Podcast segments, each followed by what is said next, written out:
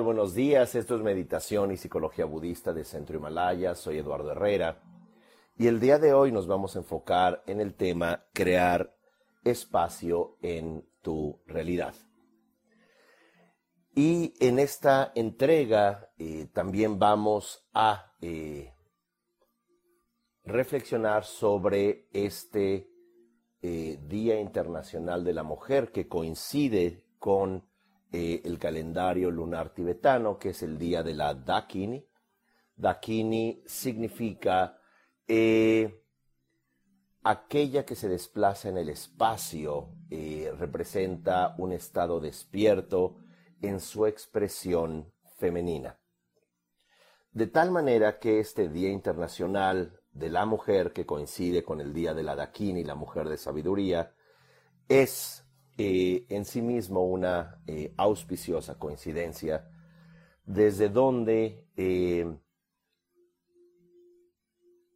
un día en donde se reflexiona sobre la mujer. Es tan solo un recordatorio de la sabiduría de la humanidad expresada a través de la energía femenina y que eh, en este contexto eh, interiorizar, como también se pudiera decir bioquímicamente, biológicamente tenemos todos eh, hormonas femeninas y masculinas, disposiciones simbólicas, psíquicas femeninas y masculinas, y el que podamos también, no desde el enojo, no desde una racionalización eh, política, el poder eh, realmente interiorizar y como eh, se plantea, lo femenino es en sí mismo intuición, es la naturaleza de la transformación es también protección. Por eso se dice que la Dakini es aquella que también protege. En una próxima entrega hablaremos un poco sobre eh, la naturaleza eh, femenina de eh, la mente expresado a través de la personificación de la Dakini y vamos a tratar de hacer eh, esta eh, reflexión lo menos tradicional o filosófica en un contexto budista y eh, más amplio, pero siempre es importante reflexionar sobre nuestra naturaleza sabia que es eminentemente femenina. De tal manera que crear espacio en tu mente está estrechamente relacionado con este espacio femenino. Eh, y aquí nos vamos a enfocar en la tendencia humana a las diferentes identidades que generamos. Y en esta entrega vamos a hablar sobre diferentes identidades. Una, la identidad dialógica, esto es de diálogo. Dos, la identidad emocional. Tres, la identidad simbólica. Cuatro, la identidad en el tiempo imaginado. Y cinco, la no identidad. bueno, se va a explicar. Eh, la primera, la identidad dialógica, es aquella desde donde en la tradición budista se le llama el habla o la energía narrativa desde donde no importa si nosotros no hablamos o no estamos eh, literalmente dialogando con alguien, pero nos mantenemos en esa eh, constante eh, narrativa desde donde, como había mencionado recientemente, en la entrega enfocada en el estrés, que de acuerdo al National Science Foundation, eh, tenemos hasta 80 mil pensamientos, de los cuales a veces habla de 12 mil, 60 mil, 70 mil, 80 mil, pero lo relevante es que eh, el 80% de acuerdo a esta investigación es eminentemente negativo y de ese 80% de pensamientos autocríticos. Que juzgan a los demás, que juzgan a uno, que pierden esperanza, que constantemente están criticando, compitiendo, confrontando, quejando,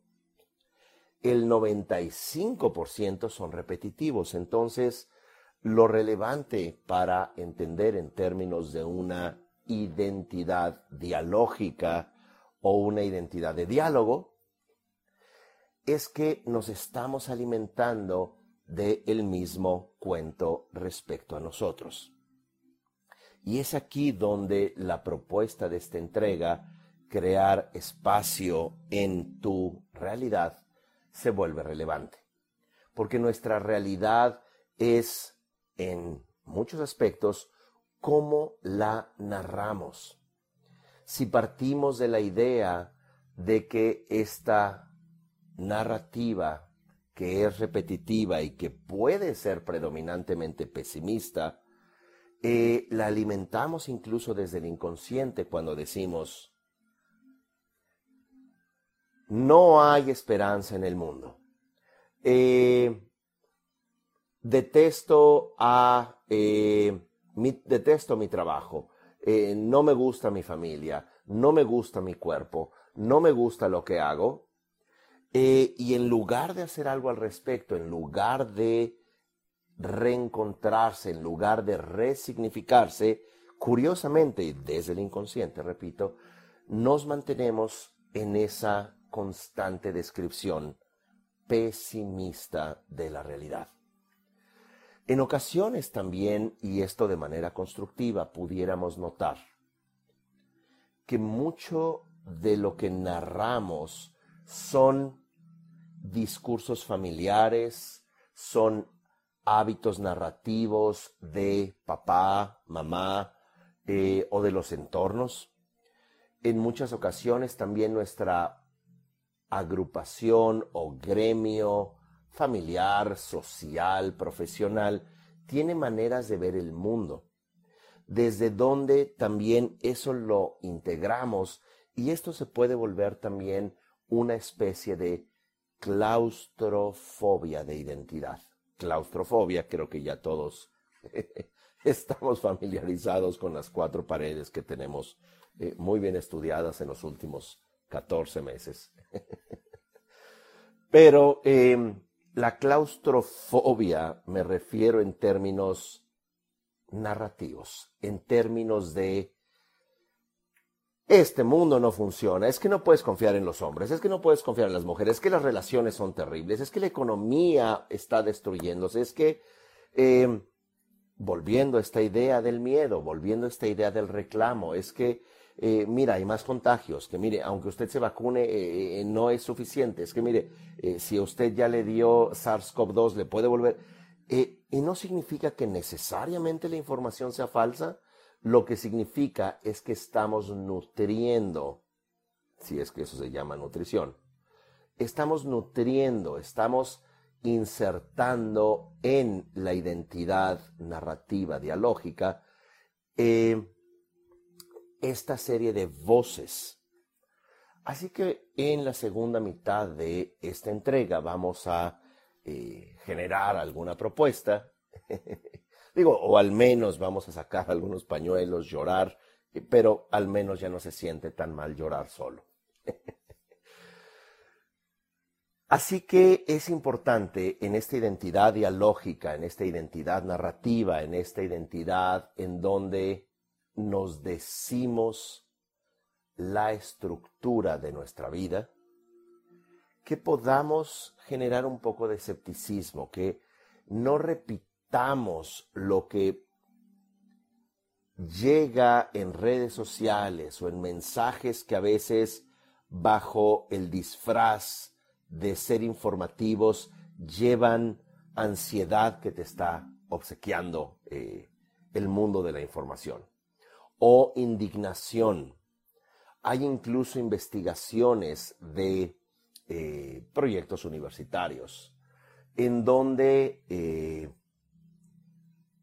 y no que no exista y por supuesto que eh, cualquier persona con cierto criterio se indignaría, eh, pero hicieron videos de una eh, de fotografías y de videos manipulados donde se insertaban gatos en botellas y donde habría maltrato animal. Insisto, no que no lo haya, no que no se tenga que resolver, pero este era un experimento universitario desde donde se, interesante, viralizó este video y estas imágenes eh, y obviamente la indignación de la mayoría de la población se hizo ver, se hizo eh, escuchar. Lo interesante es que notaron no que nada más hubiese una respuesta racional y emocional donde dijéramos no es adecuado maltratar a un animal, que por supuesto no lo es, pero generó que la gente sacara su frustración, su enojo, sacara su intolerancia.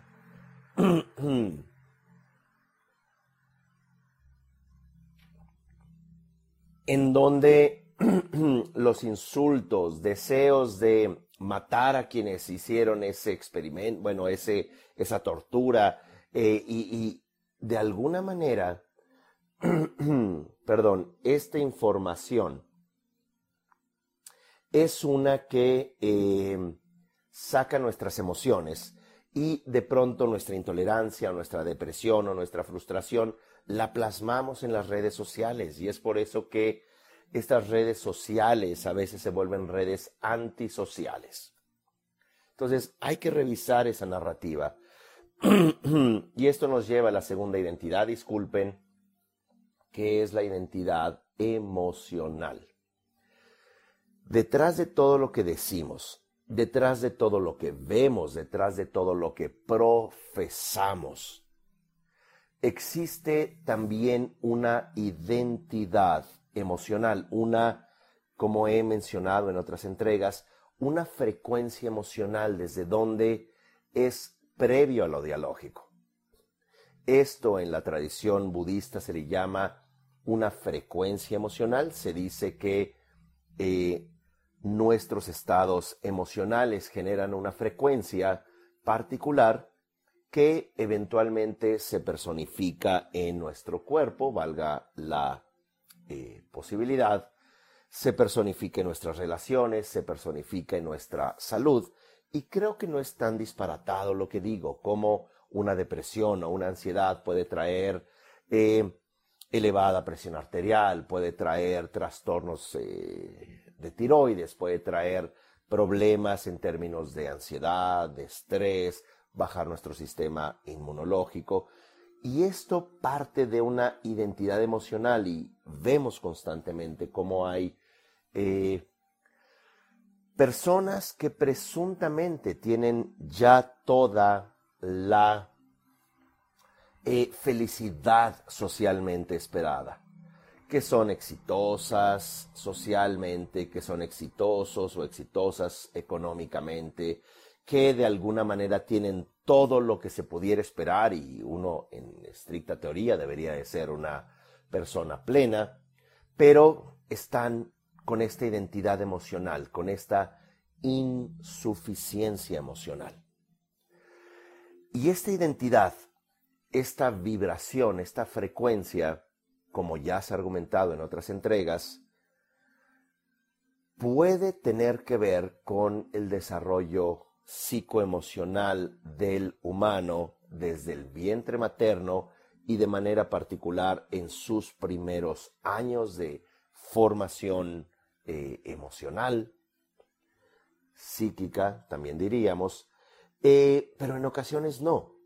En ocasiones pudiéramos argumentar que es con base en qué nos rodemos con el tipo de personas, con la información que veamos en redes sociales, con aquello que leamos, con aquello que escuchemos, que se va creando o se van activando también estructuras emocionales. Por ejemplo, el mundo es peligroso.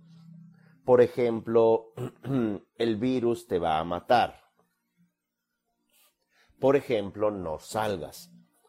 y aquí no estamos argumentando a no cuidarse, pero el que estés con miedo, el que evites salir a caminar, incluso lo puedes hacer con un cubrebocas, que te dé un poco el sol, que puedas llevarte un libro a un jardín o a una banca, en lugar de estar mirando todo el tiempo televisión o incesantemente redes sociales, va creando o va activando una identidad emocional.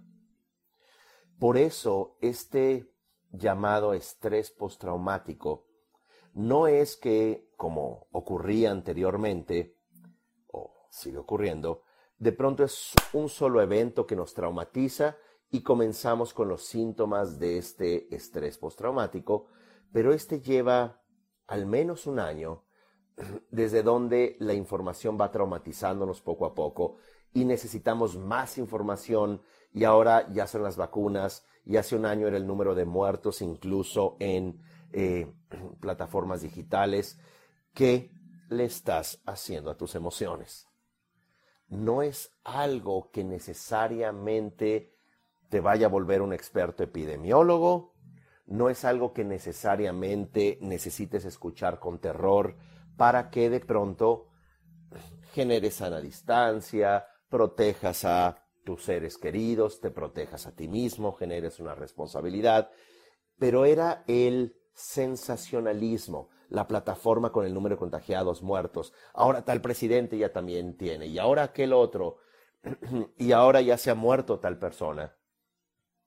No que la información no sea importante, sino cómo se dice, para qué se dice, y la experiencia de identidad emocional. Así que llevamos en este estrés postraumático, digámoslo así, 12, 13 meses, en donde es constante.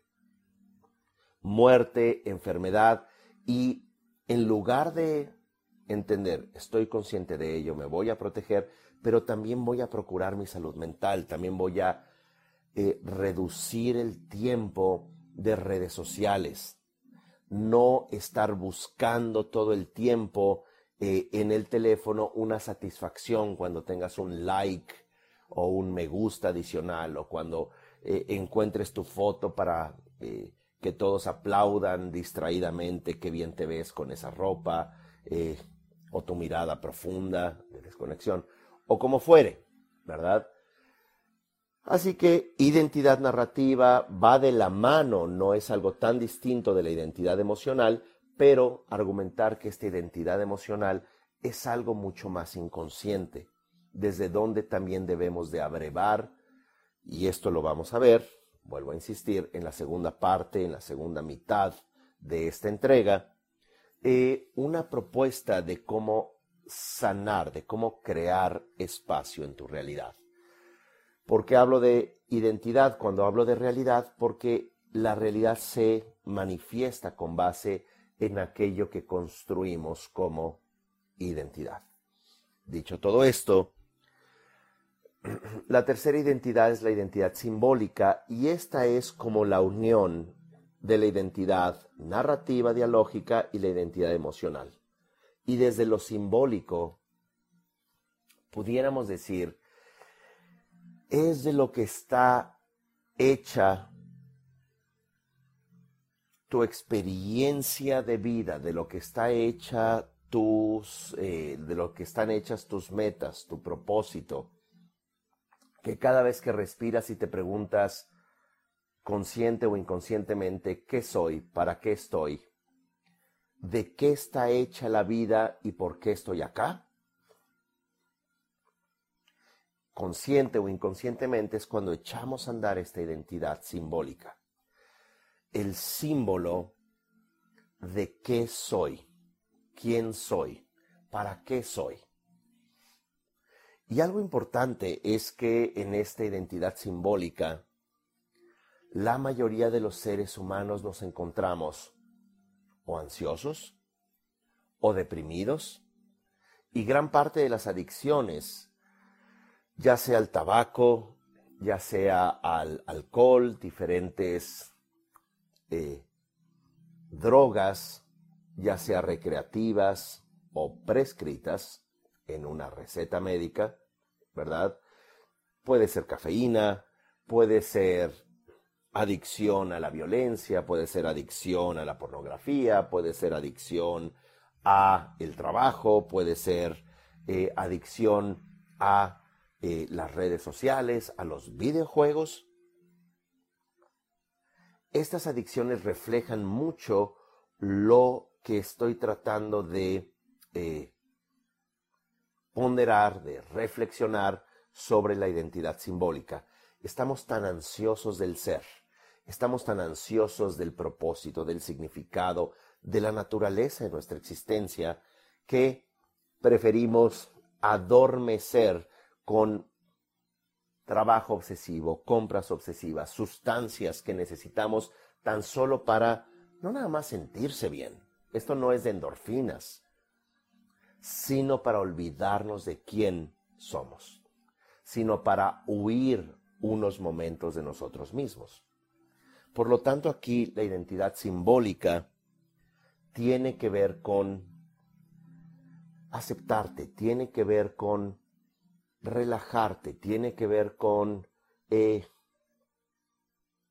disfrutar, tiene que ver con estar contigo y acompañarte, tiene que ver con, eh, si bien somos humanos, tenemos defectos y áreas, como se dice, áreas de eh, mejora, ¿verdad?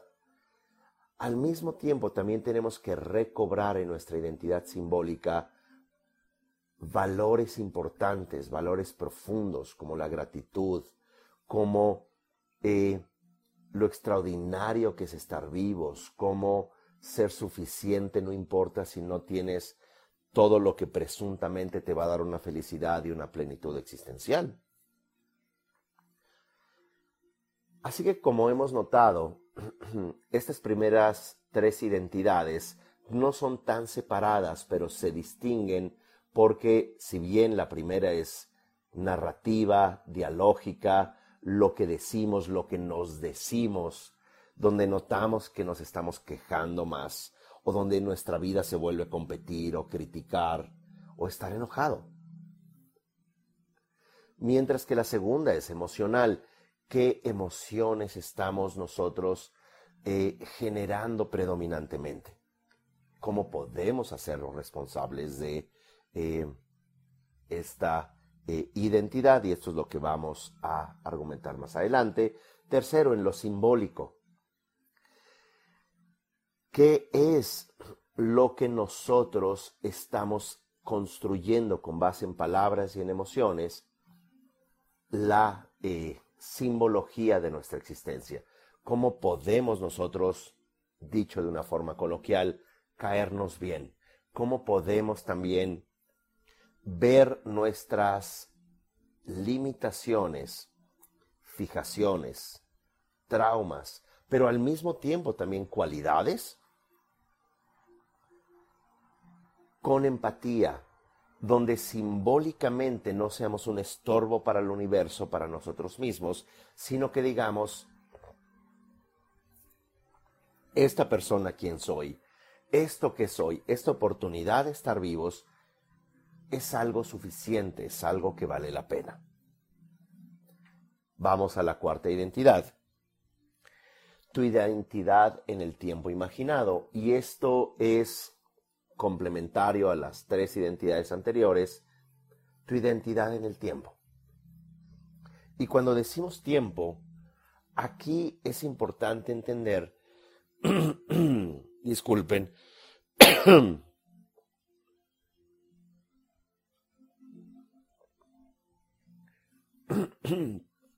perdón, cuando decimos la identidad en el tiempo, no hablo en el tiempo presente, los humanos nos mantenemos predominantemente distraídos.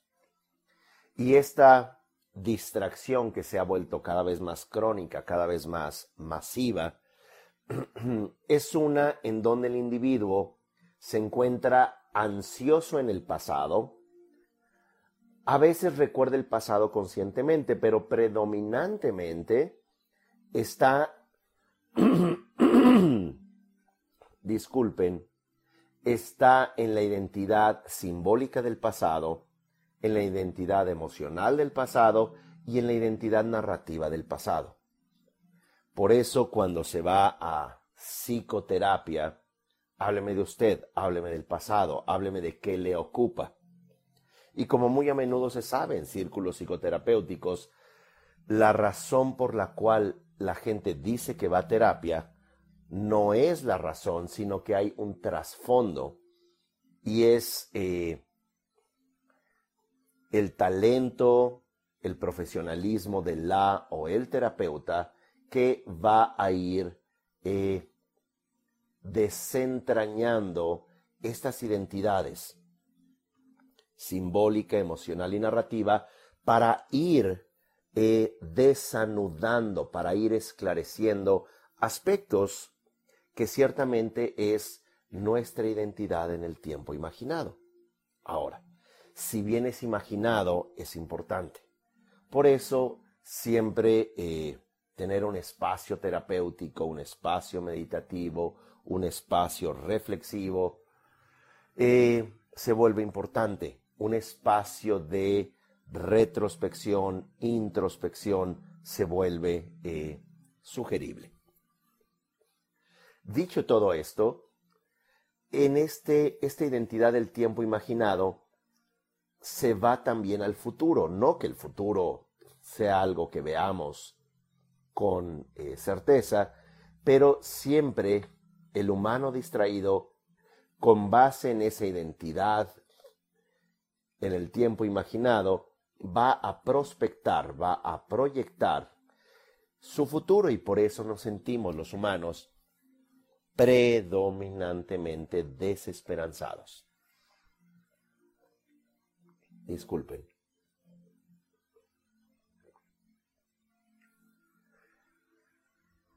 Nos quejamos, nos deprimimos, nos medicamos, nos obsesionamos, no queremos saber de cosas, sino que en esta identidad simbólica en el tiempo, es importante, como se va a sugerir más adelante, el llegar, que de hecho es la próxima, eh, el próximo punto, la no identidad.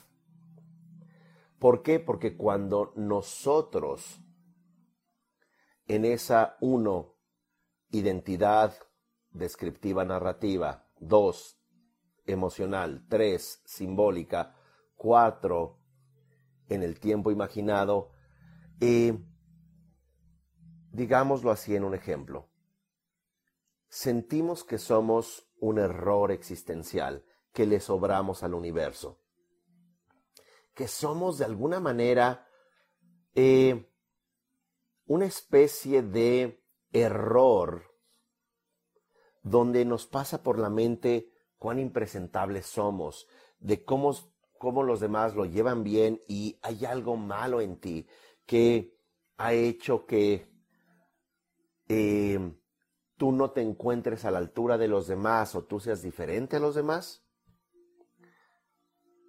Y que es por eso que muchas veces estudia psicología, porque eh, una abrumadora mayoría de los que estudian psicología es porque tienen un dolor que no pueden hacer sentido y que conforme estudian, y lo cual pues, pues, es positivo, se dan cuenta que los demás o están en una igualdad de circunstancias o peores circunstancias, lo cual no es una situación para regodearse, pero te das cuenta que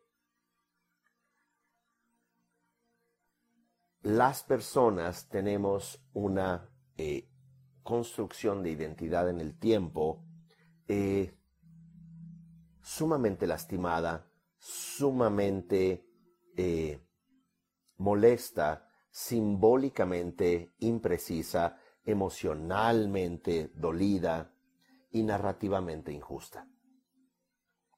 Por lo que la propuesta de esta entrega, crear espacio en tu realidad, se va a vincular a edificarnos, construirnos, sentirnos y pensarnos de manera distinta. Y esto nos lleva a la última identidad, que esto ya es una propuesta, eh, llamémosla original. eh, original, distinta, muy a menudo presente en el budismo, que se llama tu no identidad. Y la no identidad no significa que te abandones, no significa que te detestes, no significa que de pronto digas, no, yo ya no tengo nombre, no, yo ya no tengo empleo. Bueno, que desafortunadamente eh, puede ser una situación muy preocupante. No, yo ya no tengo vínculos, no, yo ya no tengo nada. Es más, eh, me voy a poner en redes sociales, voy a cambiar mi perfil y me voy a llamar Don Nadie o eh, en el caso de las mujeres, este, que pudieran poner un nombre también, algo así como eh, de no contar o de no existir. No se trata de esto. No identidad significa en, eh, en un segmento de las enseñanzas budistas, significa potencialidad. Así que en lugar de ser algo negativo, no soy nada, no soy nadie, no sirvo para nada, porque ahí sería una identidad. La potencialidad significa que al no identificarte con las identidades anteriores, vuelvo a repetir, narrativa, emocional, simbólica, la eh, eh, en el tiempo imaginado, en esta vas a poder ser flexible, vas a poder, eh, por ejemplo, cuando tengas errores, por ejemplo, cuando fracases y cuando no hemos fracasado. ¿Cuántas veces no notamos errores en nosotros? ¿Cuántas veces no somos impresentables? ¿Cuántas veces somos distraídos? Pero ¿quién nos dijo que teníamos que ser perfectos? ¿Quién nos dijo que todos los demás lo son? Así que en esa no identidad puedes de pronto ver una dimensión tuya donde ciertamente cometes errores, tomas malas decisiones, fracasas y has fracasado. Pero en la no identidad dices, eso no me define a mí. Ese es un aspecto de mí. También tengo otros aciertos, también tengo inquietudes. Sí puedo ser egoísta, pero también soy compasiva. Sí, disculpen, soy una persona eh, engreída, pero también soy una persona agradable. O em, empezamos a ver que somos más un potencial que una realidad sólida, una identidad absoluta, que las identidades anteriores, la identidad en el tiempo imaginado, simbólica, emocional y narrativa, son posibilidades dentro de muchas posibilidades. Que no te define tu relación anterior, que no te define tus ingresos, que no te define tampoco esta eh, lamentable situación sanitaria mundial, sino que en esa potencialidad no estás buscando por fin ser, sino lo que estás buscando es descansar, reposar,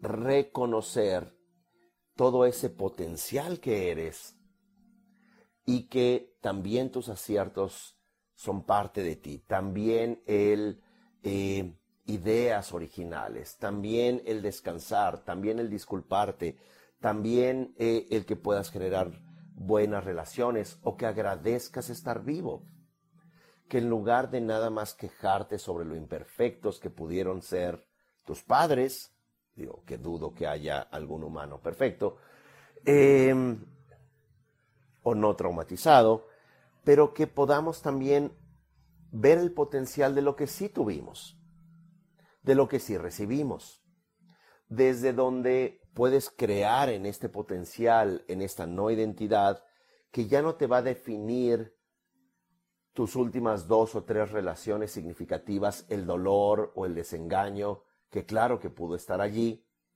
pero que también hubo cosas lindas que aprendiste, cosas en las cuales creciste, cosas que te hicieron creer.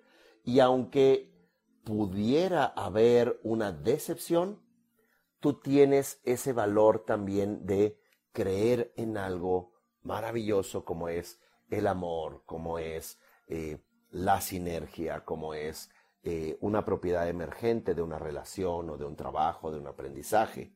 No puede decir, detesto eh, la educación media superior o secundaria o preparatoria o la universidad porque no sirve para nada y no viviste ese tiempo y también creciste y también aprendiste y también entrenaste, pero ya no me acuerdo, no importa, pero está integrado también en ese potencial.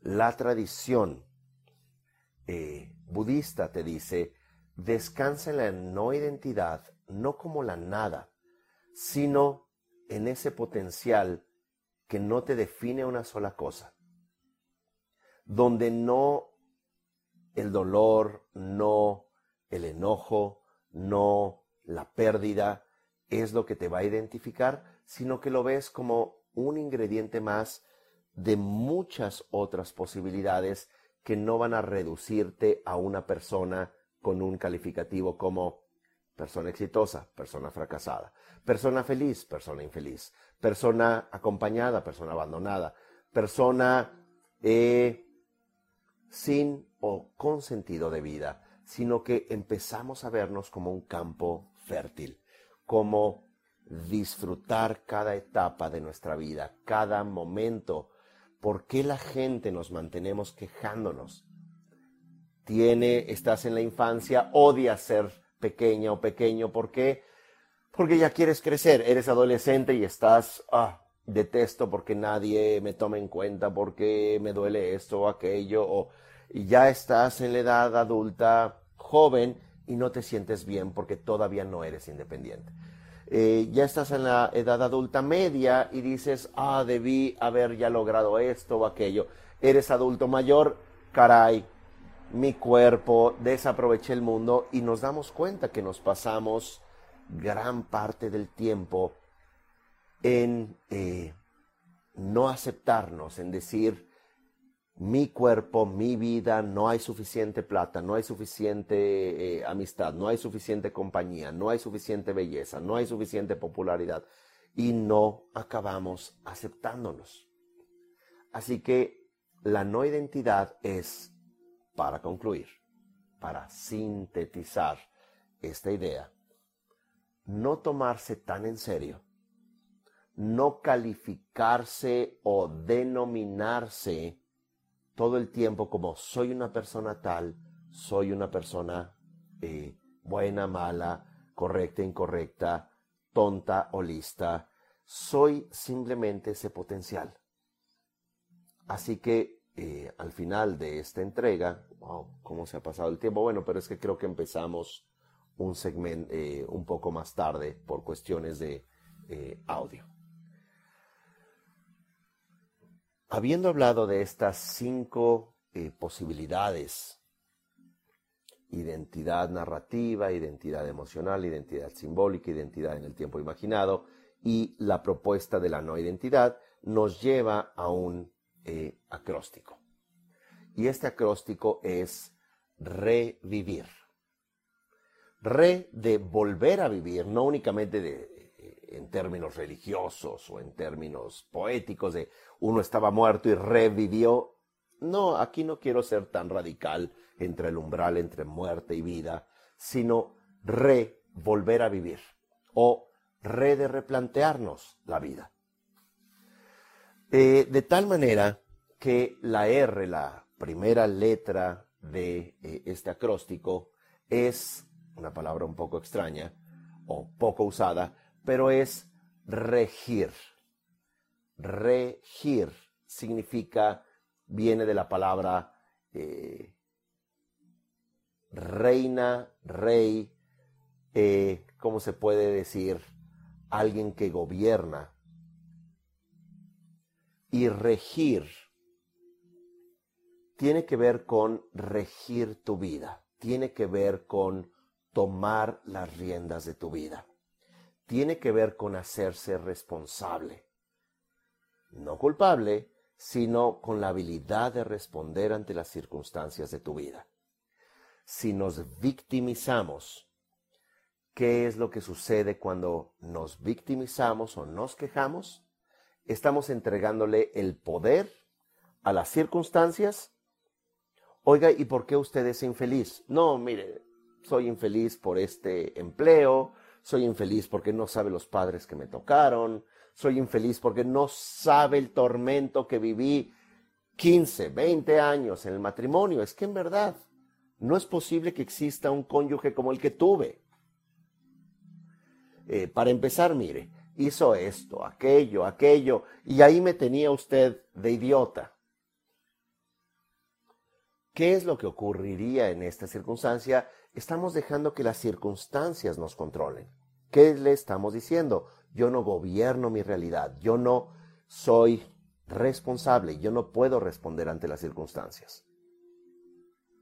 Y si bien, por supuesto, las relaciones interpersonales pueden ser dolorosas y a veces puede perder mucho tiempo y a veces tocan eh, fibras de la identidad simbólica, emocional, narrativa, que a veces ni nos pertenece, pertenece a las dudas de mamá, a los secretos del sistema familiar y eh, todo tipo de eh, situaciones no necesariamente muy sanas, pero si dejamos que eso nos gobierne desde el inconsciente o desde el consciente, entonces no vamos a poder revivir. Oye, ¿y por qué usted está mal? Usted no sabe lo que pasó en mi casa. Es que usted no sabe el empleo que tuve. Usted no sabe lo que me ocurrió. Y no estamos juzgando y no estamos diciendo que no nos hayan ocurrido a los humanos cosas a veces inimaginables. Pero si soltamos la rienda de nuestra vida y decimos, yo ya no voy a participar en, nuestra, en mi vida, y está el caballo o los caballos andando, y tú vas en la carreta brincando de un lado a otro, pero ya soltaste las riendas porque fue muy difícil, es allí desde donde no vamos a resignificar, a revivir, sino que vamos a dejar que los caballos del inconsciente, los caballos de las circunstancias, los caballos del sistema transgeneracional o social de este campo mórfico que por lo general eh, está muy dolido, haga que esta carreta, nuestros caballos, nos lleven al precipicio. Así que R, regir, que fundamentalmente es una decisión. La E de este acróstico, revivir, es enfocarse. Hay que entrenar en enfocarse para que podamos nosotros regir nuestras identidades ya mencionadas, se vuelve muy importante el que nos enfoquemos. Entrenémonos en enfocarse, en enfocarnos. Eh, diez minutos, cinco minutos. No hagan la meditación de un minuto, es muy poco tiempo. Enfóquense con algo tan simple como voy a cerrar los ojos y cada vez que exhale, cada vez que saque el aire, voy a contar un número ascendente o descendente, no importa, pueden empezar desde 100. 100, exhalan, 99. Profundamente exhalan, 98. Pero no se queden en los números, enfóquense también en las sensaciones. Y va a llegar un momento en que incluso se olviden de el número, pero no para distraerse en pensamientos, sino estar en ese presente de sensaciones. Pueden eh, también tomar un libro y decir, no me voy a distraer, no me voy a llenar de ansiedad que tengo que memorizar, voy a leer enfocado o voy a salir a caminar pero enfocado en el presente, no abrumado de esta identidad en el tiempo imaginario. Enfócate, trata de mirar la diferencia entre eh, los árboles en el parque. Piensa, mira, ese árbol es distinto, ¿cómo se llamará? Pero estás presente. Eh, notas eh, el rostro de las personas a lo lejos, idealmente por cuestiones sanitarias, pero o, o, tratas de ver el sol o ver las condiciones atmosféricas pero sin esa ansiedad empiezas a enfocarte, empiezas a anclar tu mente con enfoque. ¿Y por qué es importante enfocarnos?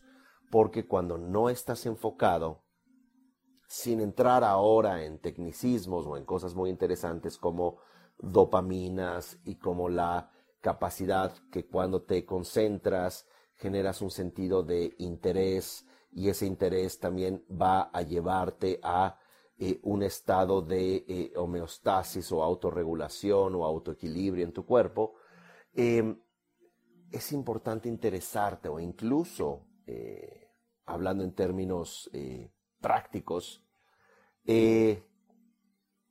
o hacer crucigramas o sudokus o hacer algo que te lleve a enfocarte, pero no porque estés haciendo algo para que se te baje el estrés como eh, no sé, se me ocurre esta imagen que desafortunadamente creo que todos hemos visto, donde eh, un adulto, papá o mamá, está tomando a un niño y le está gritando, cálmate, ¿no? Bueno, no podemos hacer esto con nuestra mente. Cálmate, que te relajes, ¿verdad? Eh, bueno, enfocarse. Tres, la V es de vincularse. Los vínculos son importantes. Puedes crear vínculos eh, no que predominen eh, en redes sociales o a través de la tecnología ahora que las circunstancias nos lo requieren, pero si tú estás en un perfil de Instagram viendo perfiles de otras personas en Instagram y crees que ese es un vínculo, piénsalo otra vez. ¿Por qué? Porque eso aumenta la desconexión, porque no conoces a la gente, no hay un afecto real, no activas eh, el neocórtex que tiene que, se activa realmente con la lectura de el rostro de otro, cuando hay una comunicación viva, cuando hay en un presente incluso el tocar o sentir la existencia del otro. Que aunque las pantallas se hagan cada vez más eh, nítidas, con mucho mayor definición, no van a activar en realidad esta parte de vínculo. Puedes vincularte, por supuesto, en redes sociales con la promesa de interactuar con esa persona, de escuchar a esa persona, de caminar con esa persona, de sentir a esa persona o personas. Y que también en vínculos podemos traer a eh, aquello que yo llamo familia no humana y estos son, estas son las mascotas, ¿verdad? Que también se puede generar un vínculo amoroso, que obviamente en ocasiones ya puede llevarnos un poco a, como todo, depende la dosis, depende del contexto, que de pronto ya eh, le hables a tu loro eh, o al pececito o al gatito o al perrito como si fuese, eh, qué sé yo, tu ex, ¿verdad? O como si fuese el amor más importante de tu vida. Y no me veas de esa manera y uno está en media hora y no que no sea incorrecto hablar de los animales. en realidad, quien ha tenido o tiene mascotas, sabe que uno le habla a los animales, es cierto, pero no puede volverse eh, aquel que te responde de una manera tan compleja como si fuera un humano, ¿verdad? Y no me pongas esa cara porque el otro día, tú sabes muy bien, fueron tres horas el día de ayer, así que obviamente pues no, no, no nos está respondiendo ese pobre animal con la lengua de fuera, esperando un premio, mascotas o como fuere, pero eh, para cerrar la idea. Los vínculos son importantes para revivir y vamos en tres letras de este acróstico. R, regir, E, enfocarse, V, vincularse. La I, interesarse, interés. Tenemos que procurarnos para crear espacio en tu realidad genera un interés en la vida, en algo. No un interés pasivo, eh, me gusta esto, pero no, no le presto atención, o estoy viendo Me encanta viajar realmente y, por eso estoy siguiendo páginas de viajes y no sabes los escenarios y qué lindo, eh, eh, estoy viajando realmente allí. No. Interésate en viajar y cuando las circunstancias lo permitan o cuando uno se sienta seguro, ya muchas personas están viajando, pero eh, pensemos en circunstancias post contingencia. Tómate una pequeña maleta, sube a un tren, sube a un autobús, sube a un avión, ¿verdad? Sube a un barco, viaja, camina, conoce. Eh, este interés es lo que también te va a llevar a eh, interesarte por ti, por la vida. Escucha podcasts que eh, nutran, que te generen intereses en cosas que no sabías que tienes interés. Puede ser la astronomía, puede ser la historia, puede ser, y algo como que tenga profundidad y no con el, la obsesión de saberlo todo, simplemente de decir, cuán fascinante es la vida, cuán fascinante es, em, qué sé yo, estudiar sobre eh, los astros, ¿verdad? Eh, los cuerpos celestes, como se les decía antes, no sé, el espacio, las estrellas, los pulsares, los cuasares, la naturaleza del tiempo en términos del espacio, el universo en expansión. Digo, es un ejemplo, ¿verdad? A alguien le puede interesar la botánica, a alguien le puede interesar el cerebro, que no deja de ser fascinante, a alguien le puede interesar las plantas, a alguien le puede interesar los efectos del ejercicio, pero algo que se salga de esa zona de confort, pero que sea enriquecedor en tu experiencia. Eh, la siguiente V, la siguiente V de revivir es valorar. Y valorar tiene que ver con justamente aquello que llama Martin Seligman Positive Emotions de su acróstico PERMA. PERMA, no, en realidad no sé qué signifique más que o permanente o permeable o en fin, PERMA. Positive emotions, emociones positivas. Valorar es un elemento importante. Valórate. Valórate no de una forma artificial, colgándote cosas necesariamente. Valórate, ¿por qué? Porque eres una persona única. Porque estás reflexionando. Valórate porque en realidad tienes muchos talentos. Y si todos debemos de tener un aspecto autocrítico, donde hay niveles de estrés que son no nada más aceptables, sino también va eh, importantes. Eh, cuando te valoras, también echas a andar eh, talentos, echas a andar caerte bien, estar bien contigo mismo en tu serie de identidades, como ya argumentamos, sin repetirlas.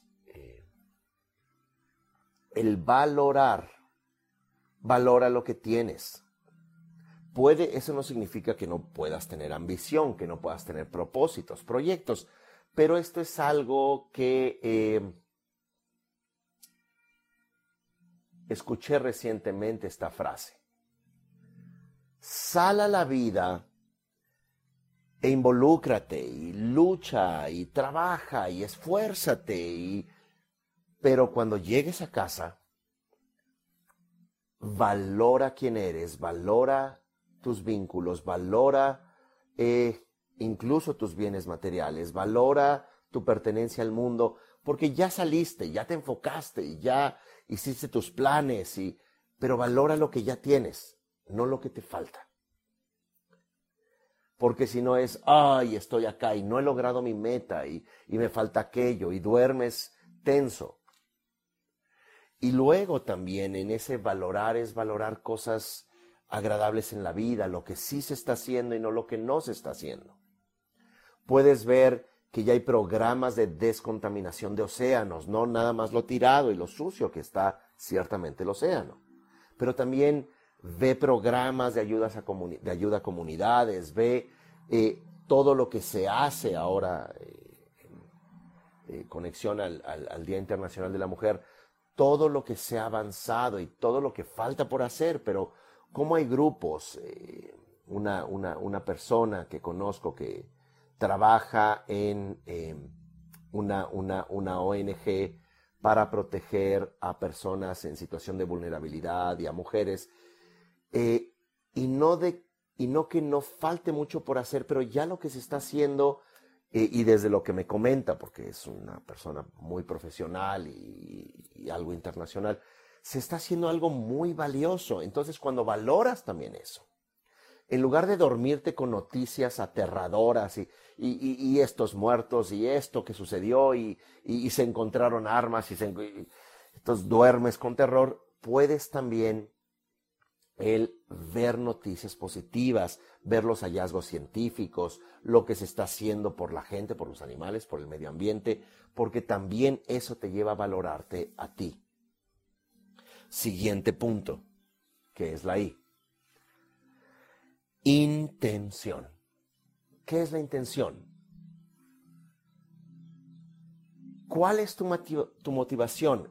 ¿Qué te eh, motiva? ¿Qué te enciende? ¿Hacia dónde quieres dirigirte? ¿Qué intención tienes en tu vida?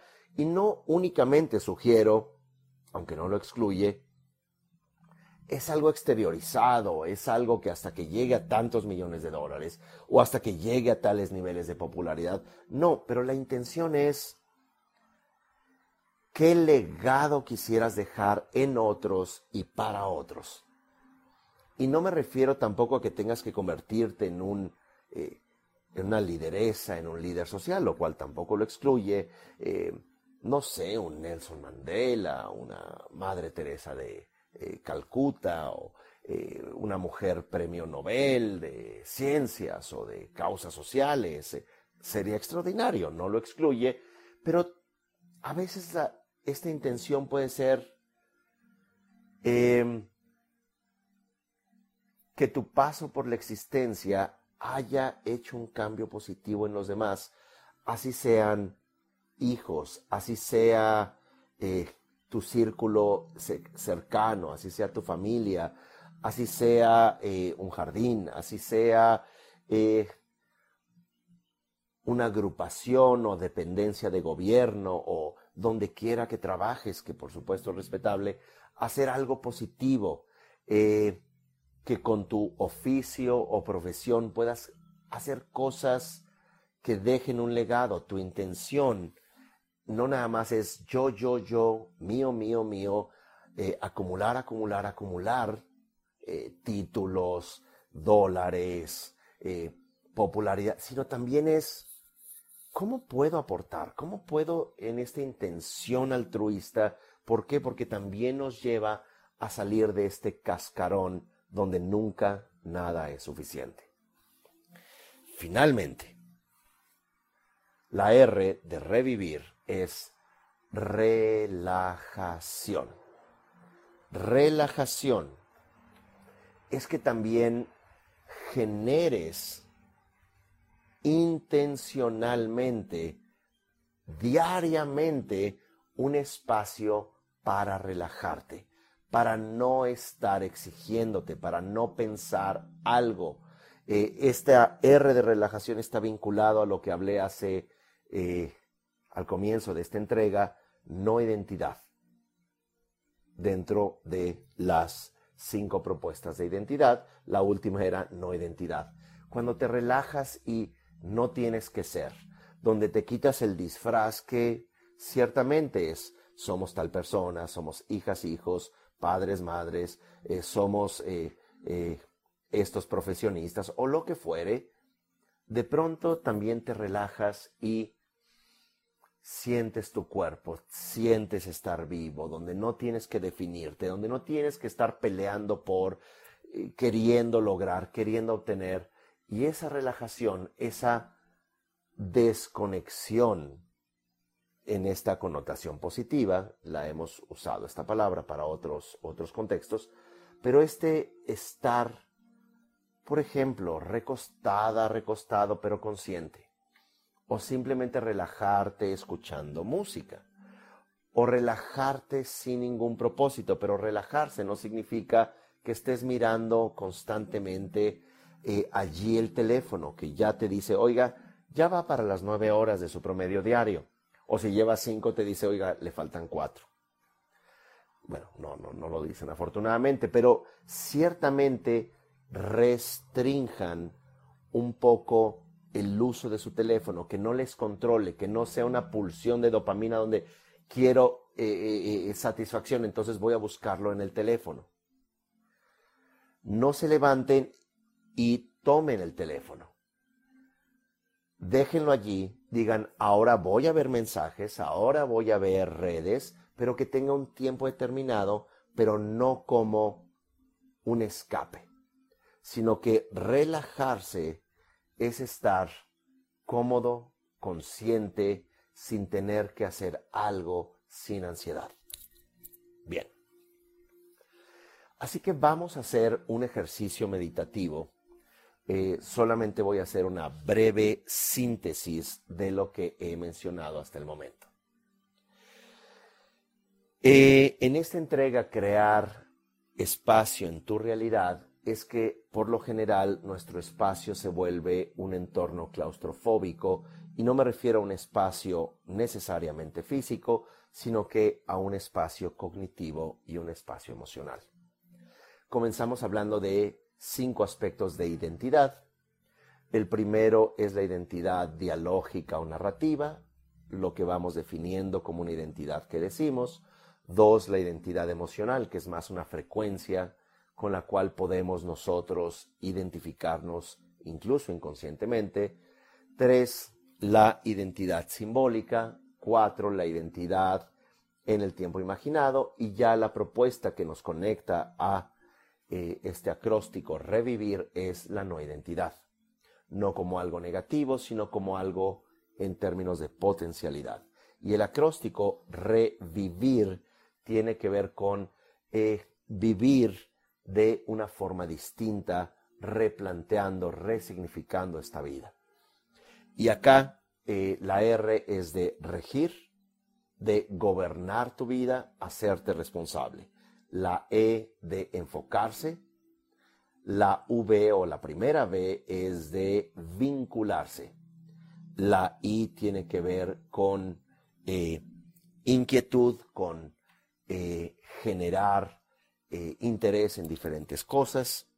La segunda B, vis, valorar. La siguiente letra I de intención y finalmente la R de relajación. Y aunque en la meditación no vamos a tocar todos estos puntos, vamos a hacer un ejercicio para crear un espacio consciente. Así que, sin más, vamos a sentarnos cómodamente, cerrar los ojos. Y ya que cerramos los ojos, comenzamos a respirar.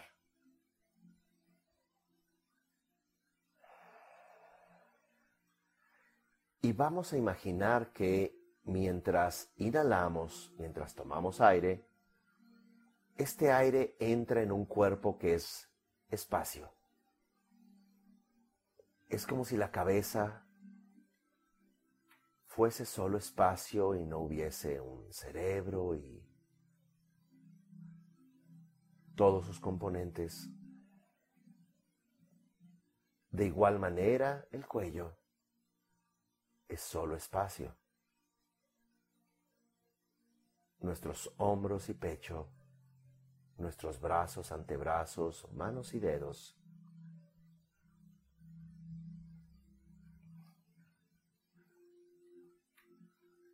la parte baja de nuestro torso, el área del abdomen, del vientre. Todo es espacio. De igual manera que nuestra pelvis y cadera, piernas, pantorrillas, pies y dedos de los pies, todo nuestro cuerpo al inhalar lo llenamos de aire despacio.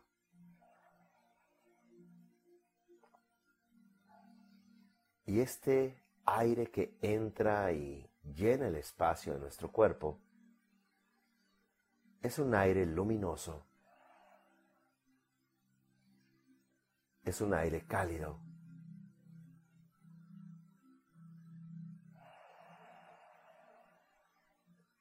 Vamos a imaginar que este aire que entra al espacio de nuestro cuerpo es de color blanco.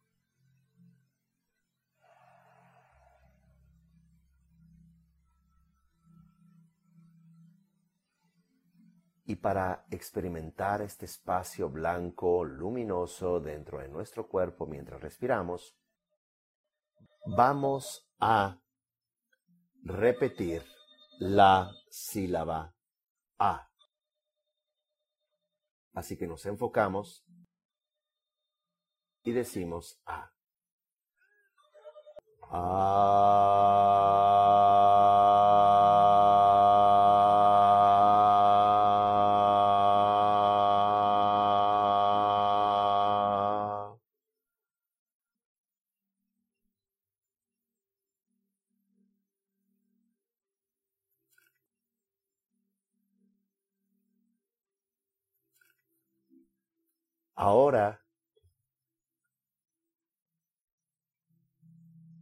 vamos a dejar que esta luz blanca que ahora está en todo nuestro cuerpo salga por los poros de nuestra piel y ahora abarque la habitación o el lugar en donde estamos, como si nuestro cuerpo ahora fuese un bombillo y la luz saliera la luz blanca saliera y abarcara no nada más la habitación donde estamos, sino toda la casa o edificio en el que nos encontramos. Así que sentimos como la luz blanca de este espacio abarca este lugar. Si nos encontramos en un espacio abierto, pensemos que abarca todo ese parque, todo ese bosque. Sentimos la luz blanca que sale.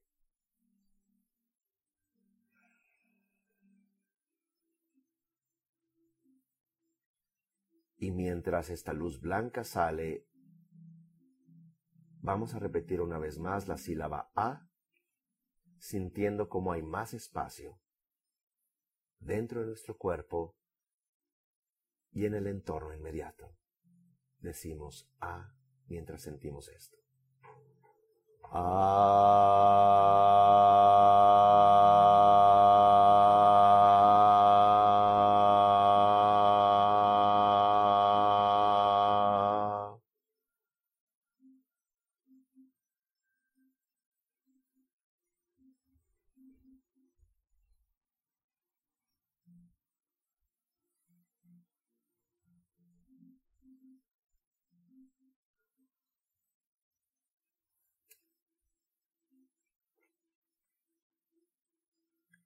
Ahora vamos a dejar que esta luz blanca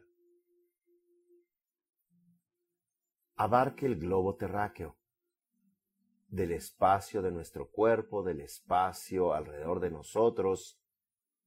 Ahora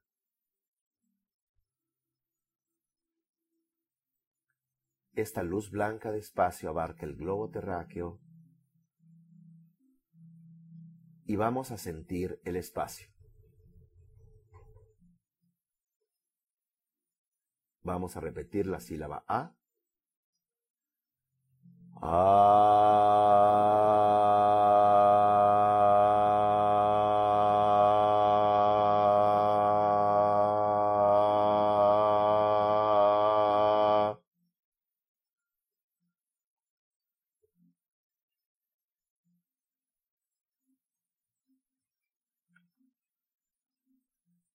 Finalmente, dejamos que esta sensación de espacio abarque todo el universo, el espacio infinito, y ahora todo es luz blanca, espacio desde dentro de nuestro cuerpo, el entorno inmediato, el globo terráqueo y ahora todo el espacio. Decimos una vez más la sílaba A.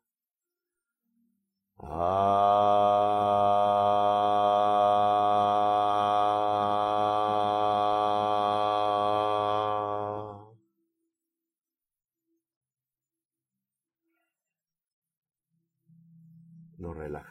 ese espacio, que es el espacio de nuestra mente.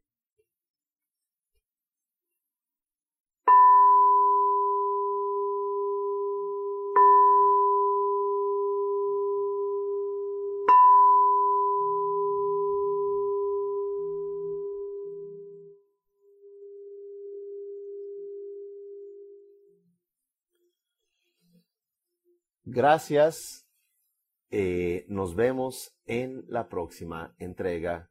Que haya espacio en la mente de todos. Y una vez más, un eh, amoroso abrazo a todas las mujeres, no nada más en este día, sino todos los días, en todo momento, a eh, esa dimensión sabia de la humanidad que es la mujer.